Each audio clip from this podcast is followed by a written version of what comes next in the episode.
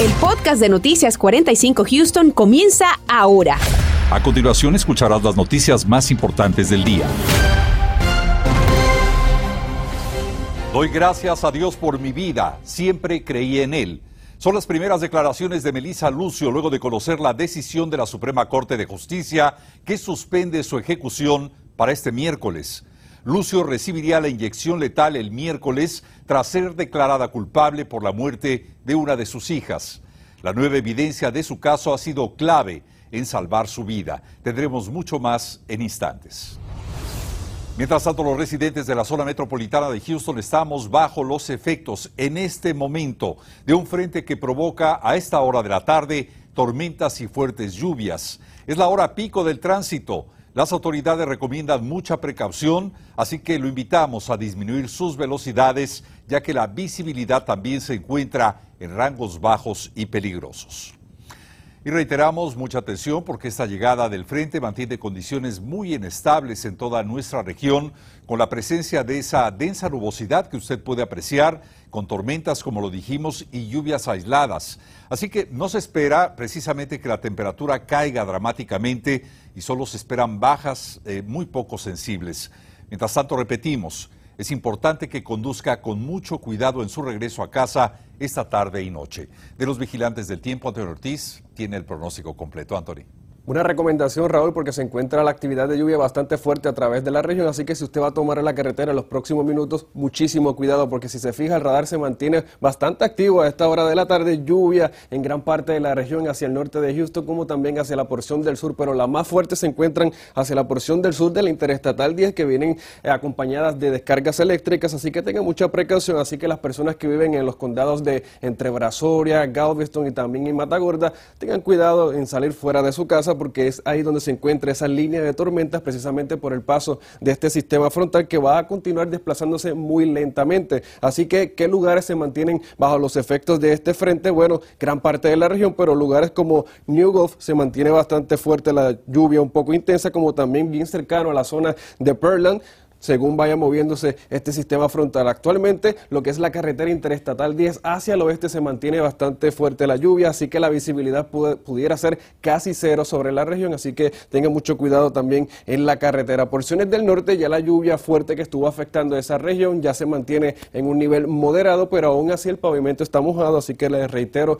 precaución obviamente en las vías de tránsito. En lugares más bien hacia la porción de Sugarland, vea que se encuentra con actividad de lluvia por el momento, así que la 50 también se ve afectada con estas precipitaciones. Así que el condado de Fort Bend completamente se ve afectado y eso es lo que vemos en los colores en rojo, también en color naranja, es donde se encuentra la actividad fuerte hasta el momento. Próximas horas que va a continuar sucediendo, bueno, la lluvia va a continuar yéndose hacia el litoral, así que las personas que todavía no han visto nada de precipitación, como es la zona hacia lo que es bien pegadito hacia la costa, o sea, Brazoria, Galveston, van a tener actividad de lluvia antes de que tengamos eh, la noche, así que tenga muchísima precaución en las próximas horas. ¿Cuándo todo este frente va a salir? Bueno, habrá que esperar después de la medianoche, cuando poco a poco tendremos una mejoría en esas condiciones del tiempo y el viento comienza a llegar desde el norte, así que es un aire más seco que hace desaparecer todo intento de actividad de lluvia sobre la región. Más adelante hablaremos cómo continuar el patrón de tiempo esta misma semana.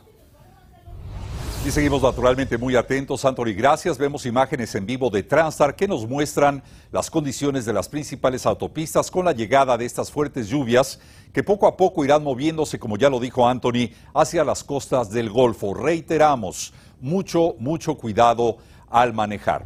Ahora vamos a echar un vistazo a nuestros mapas del tráfico y en cómo vemos estas zonas destacadas con rojo, en donde está el tráfico pesado, principalmente en la autopista 610. Vamos a pasar ahora en eh, las imágenes que nos muestran los tiempos de traslado de diversas zonas de nuestra región. Por ejemplo, del centro hacia Katy, 75 minutos. Toma en cuenta que del centro a Sugarland son 83 minutos y del centro hacia la NASA Parkway 44 minutos. Aquí podemos ver la densidad de ese tráfico que circula en este momento bastante ligero del centro hacia la NASA Parkway. También eh, podemos decir lo mismo de este tramo del centro hacia la zona de Katy con eh, bajo porcentaje eh, de circulación. Y finalmente podemos ver estas imágenes del centro hacia Sugarland. Recuerde, 83 minutos con un poco más de densidad en la circulación. Tenga mucho cuidado. Pero eso no es todo, no es todo porque precisamente estas condiciones del tiempo han provocado retrasos en la salida y llegada de los vuelos en los aeropuertos de Houston. El aeropuerto Intercontinental Bush registra retrasos de entre 15 y 29 minutos por estas condiciones de tormenta y de tormentas eléctricas. Le recomendamos llegar con mucha anticipación a los aeropuertos Intercontinental y Hobby debido a posibles retrasos en los traslados en calles y autopistas. Lo mantendremos al tanto conforme vayan cambiando las condiciones del tiempo, pero también el aeropuerto Hobby registra ya retrasos en esas llegadas y salidas de entre una hora y una hora con 15 minutos. Tome en cuenta lo anterior para recoger, tanto como para llevar pasaje a esta estación aeroportuaria. Se recomienda también verificar horarios directamente con su línea aérea. Y llega una fecha más que esperada para una comunidad que clama naturalmente por justicia. Se trata del inicio del juicio contra el supuesto asesino del menor hispano Josué Flores, ocurrido hace seis años. Josué regresaba de la escuela a su casa cuando fue brutalmente apuñalado. En la corte estuvo nuestra compañera Daisy Ríos. Daisy, te escuchamos. ¿Qué tal, Raúl? Muy buenas tardes. Te cuento que esta jornada ha sido bastante intensa. Empezó a eso de las diez y media de la mañana y hasta esta hora de la tarde no ha concluido. Todavía está testificando ahora el testigo número 11. Les decía, ha sido intenso, pero también bastante emocional. Escuchemos. La juez Denise Collins inició la jornada del primer día de este esperado juicio que tardó casi seis años en llegar, el juicio por el brutal asesinato del niño Josué Flores ocurrido en la comunidad de Northside. Solamente el padre de Josué estuvo presente en este día. El fiscal del caso, John Jordan, llamó a testificar a dos trabajadores de la escuela intermedia Marshall Middle School, con quienes convivió Josué el día de su muerte, aquel 17 de mayo del 2016. También dos elementos de la policía de Houston quienes llegaron a la escena y la procesaron para recabar evidencias. El médico forense que hizo la autopsia del niño confirmó que Josué tenía 22 heridas con arma punzocortante, 18 de estas, las más profundas, que provocaron daños en la vena aorta, un apuñalamiento que causó el colapso de los pulmones y su hígado también. La muerte del niño, dijo el médico en su experiencia, fue lenta. Para Tom Burke, quien fue el primer fiscal en este caso, nos dice que es predominantemente importante evidencia contundente y por eso anteriormente habían dejado en libertad a Andrew Jackson. Lograron encontrar nuevas pruebas de ADN para confirmar que él era ah, el, sospechoso en el caso. Aparte del video, no teníamos nada en ese tiempo antes de la confirmación del ADN. Ahora lo más importante en este juicio será sin lugar a dudas la evidencia forense es el video de vigilancia ah, de seguridad de varios lugares entre la escuela y el lugar del asalto. Ah, obviamente no tenían video del homicidio. Ah, y tienen varios policías y expertos en ADN para presentar los resultados de, la investigación científica para confirmar la identidad del acusado los videos en los que aparece la secuencia de los últimos minutos de vida de Josué. Lo más importante del, juicio será serán las pruebas científicas de ADN, porque eso es lo que confirme a todas las otras pruebas de, la vigilancia de video, que él fue el que hizo el homicidio. Y bien, precisamente a esos videos a los que se refiere el exfiscal de este caso son eh, precisamente en este momento pues lo que quieren poner en duda la defensa de Andrew Jackson para que quede desacreditado como una evidencia en este juicio del que, bueno, esperamos dure algunos días, tal vez eh, durante toda esta semana. Así que estaremos muy al pendiente del desarrollo de esta noticia. Regreso contigo. Gracias Daisy. Lo invitamos a activar de inmediato su teléfono celular y con su cámara captar este código QR que ve en pantalla. Con este vínculo usted podrá estar al tanto de los antecedentes, por supuesto las últimas noticias del caso del menor Josué Flores y del desarrollo del juicio contra el supuesto asesino. Y por cierto, y a raíz de la muerte de este menor, fue aprobada la llamada Acta Josué Flores. Y se trata de fondos especiales para los distritos escolares que provee de dinero para el transporte de niños y jóvenes que enfrentan situaciones de riesgo al ir a la escuela o regresar a casa. Claudia Ramos nos explica con el propósito de mejorar la seguridad para estudiantes que no tienen el recurso de un transporte como un autobús escolar, ya sea para ir o regresar de la escuela a su casa. En el 2017, legisladores en Texas aprobaron la ley de Josué Flores. Se caminaba de regreso a su casa de la escuela cuando fue brutalmente asesinado. La ley en su nombre brindaría fondos a distritos escolares en el estado para que puedan brindar recursos de transporte a estudiantes en zonas con un alto índice de crimen. Sin embargo, la Agencia de Educación de Texas confirma que ningún distrito escolar desde entonces ha solicitado esta ayuda. Esta tarde me di la tarea de preguntar a distritos escolares por qué no han pedido los fondos y HISD respondió en parte lo siguiente. HISD se encuentra revisando exhaustivamente áreas del distrito que presenten un peligro para estudiantes que viven a dos millas de la escuela asignada. El Departamento de Transporte actualmente trabaja con autoridades locales para brindar datos a la mesa directiva, quienes tendrían que aprobar el informe y lo que podría resultar en ayuda por parte del Estado. Aquellos quienes luchan por aprobar esta medida tuvieron que decir lo siguiente. Every school district in Texas has a chance. Reach out to the Texas Education Agency. Find out. Cada distrito escolar en Texas tiene una oportunidad. Esa ley tiene el propósito de salvar vidas. Hay que aprovechar y cuidar de los estudiantes. Otros distritos escolares como Fort Bend señalaron que no han identificado la necesidad en su distrito para requerir de estos fondos. En punto de las 10 le tendrá el reportaje completo y lo que comentan otros distritos respecto a esta situación. En el norte de Houston, Claudia Ramos, Noticias, Univisión 45.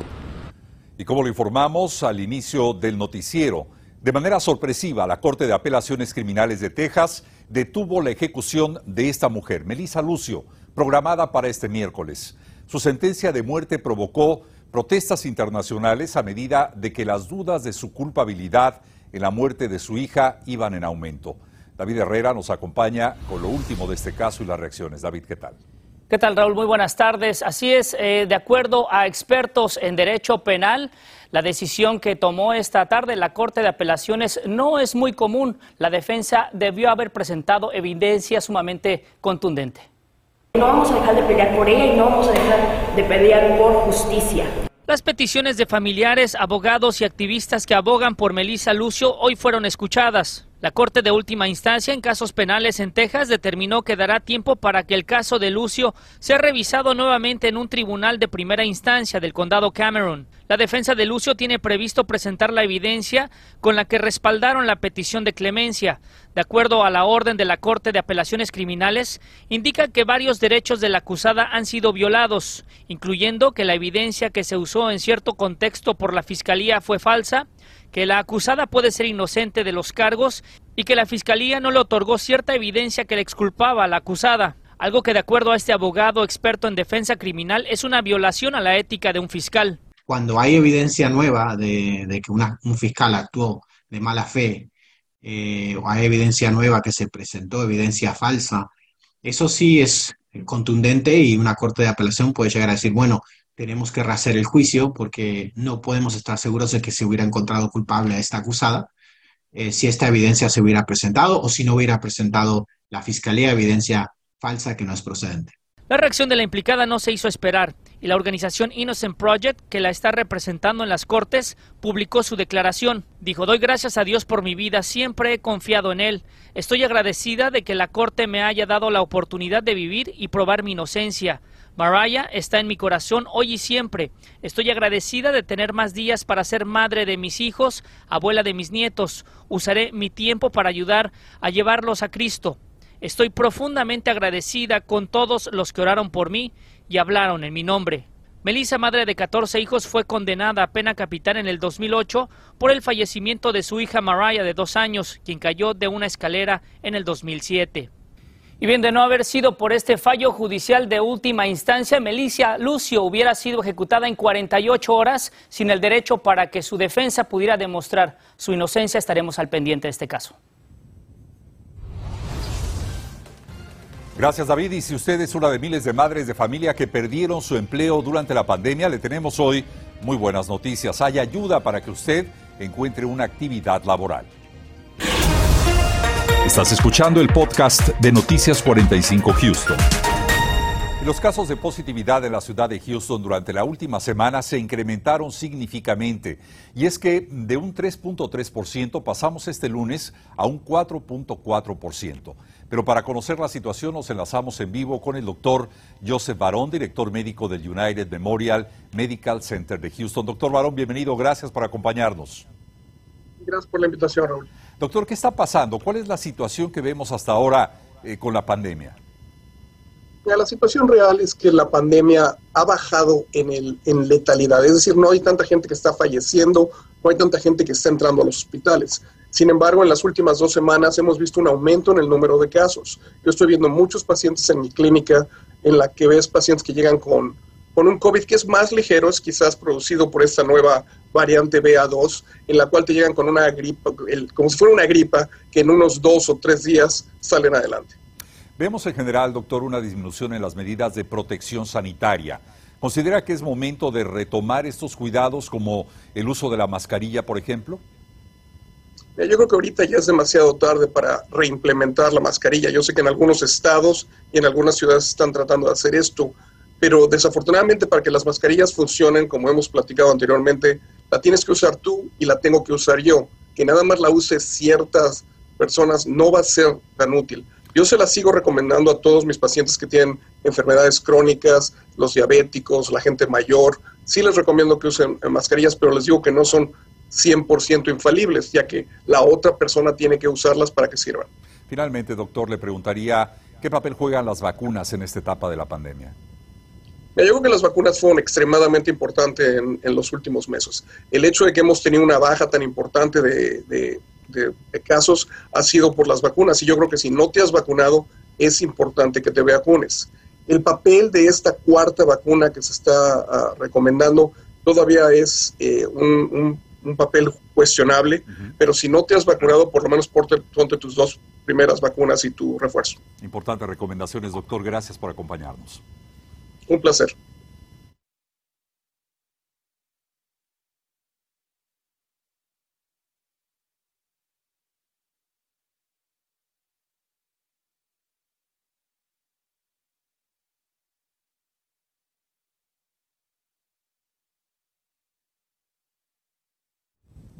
Y como lo dijimos, miles de madres de familia perdieron por diversas razones sus empleos durante la pandemia. Sin embargo, ahora que nos encontramos en una nueva fase de la emergencia sanitaria, Workforce Solutions en el estado de Texas busca impulsar precisamente a estas mujeres para que retomen su actividad laboral.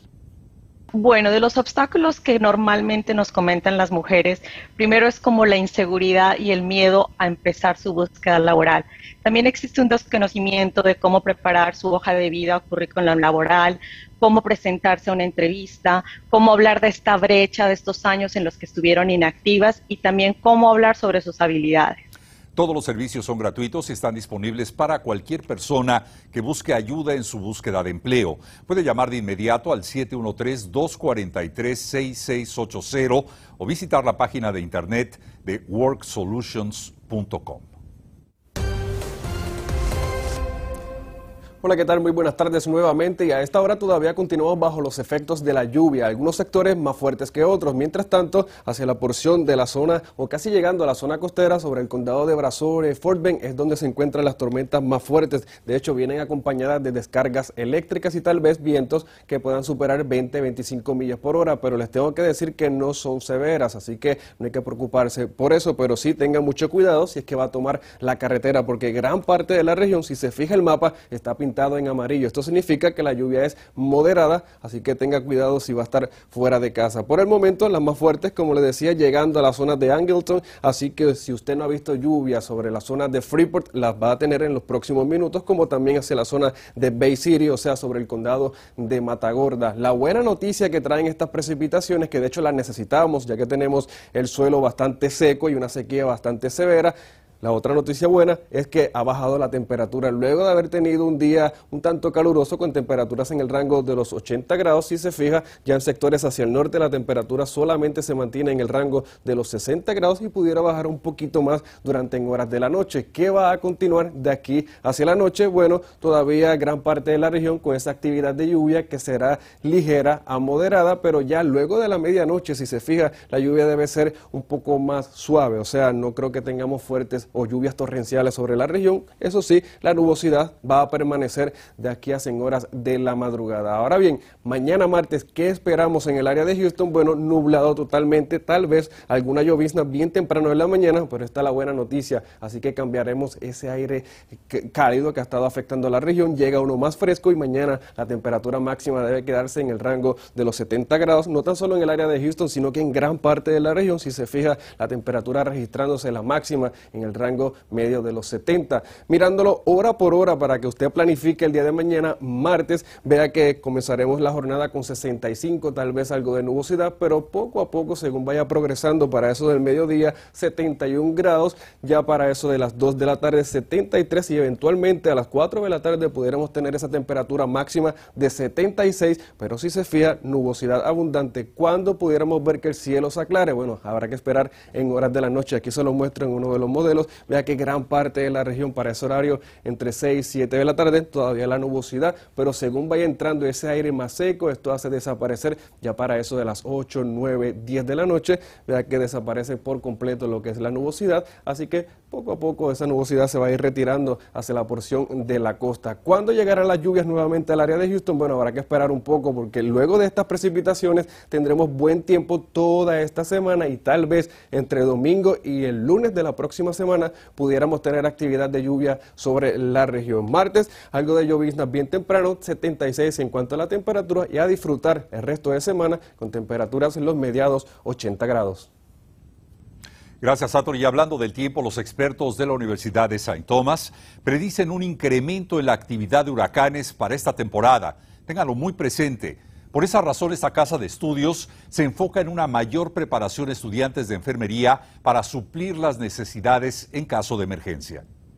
Este evento es la eh, primera vez que lo hacemos aquí, ah, pero queremos que los estudiantes tengan la oportunidad de saber cómo es eh, en el sentido de cuando hay una, un desastre y que ellos son los primeros que tienen que dar los auxilios y tener que saber si son críticos o si son personas, pacientes que uh, puedan ayudar también durante las víctimas que estén tratando de, ah, sobrevivir.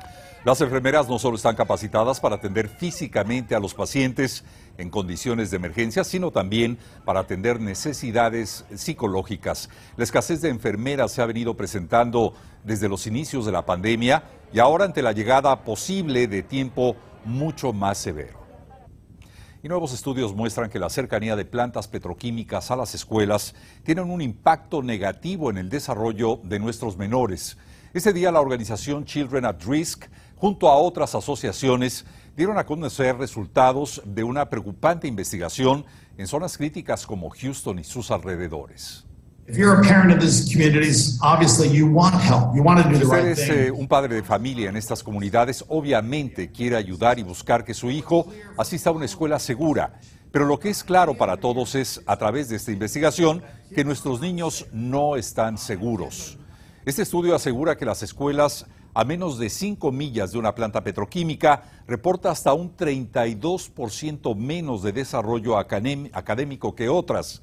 Después de Corpus Christi, la ciudad de Houston es la que más escuelas cerca de petroquímicas existen en Texas. La mayor parte de estas petroquímicas, muy cerca de las escuelas, se encuentran hoy en día en el condado. Continuamos con el podcast de Noticias 45 Houston. Así se muestra la imagen del radar actualmente con actividad de lluvia afectando gran parte de la región. Las tormentas más fuertes sobre lo que es el condado de Brazoria, pero yo creo que deben de culminar totalmente para eso de las 8 pm, pero yo creo que el resto de nosotros vamos a continuar con una lluvia bastante ligera que pudiera extenderse un poco hasta la madrugada y un cielo bastante nublado y temperatura que poco a poco estará mermando hasta llegar al rango de los 60, 64, así que a disfrutar mientras se pueda porque mañana no hay precipitaciones en la tarde. Definitivamente, mientras tanto manejar con mucho cuidado. Así es. Gracias Anthony y gracias a usted por haber estado con nosotros. Lo dejamos con estas imágenes de las tormentas en Houston y nos veremos esta noche a las 10. Gracias por escuchar el podcast de Noticias 45 Houston. Puedes descubrir otros podcasts de Univision en la aplicación de Euforia o en univision.com diagonal podcast.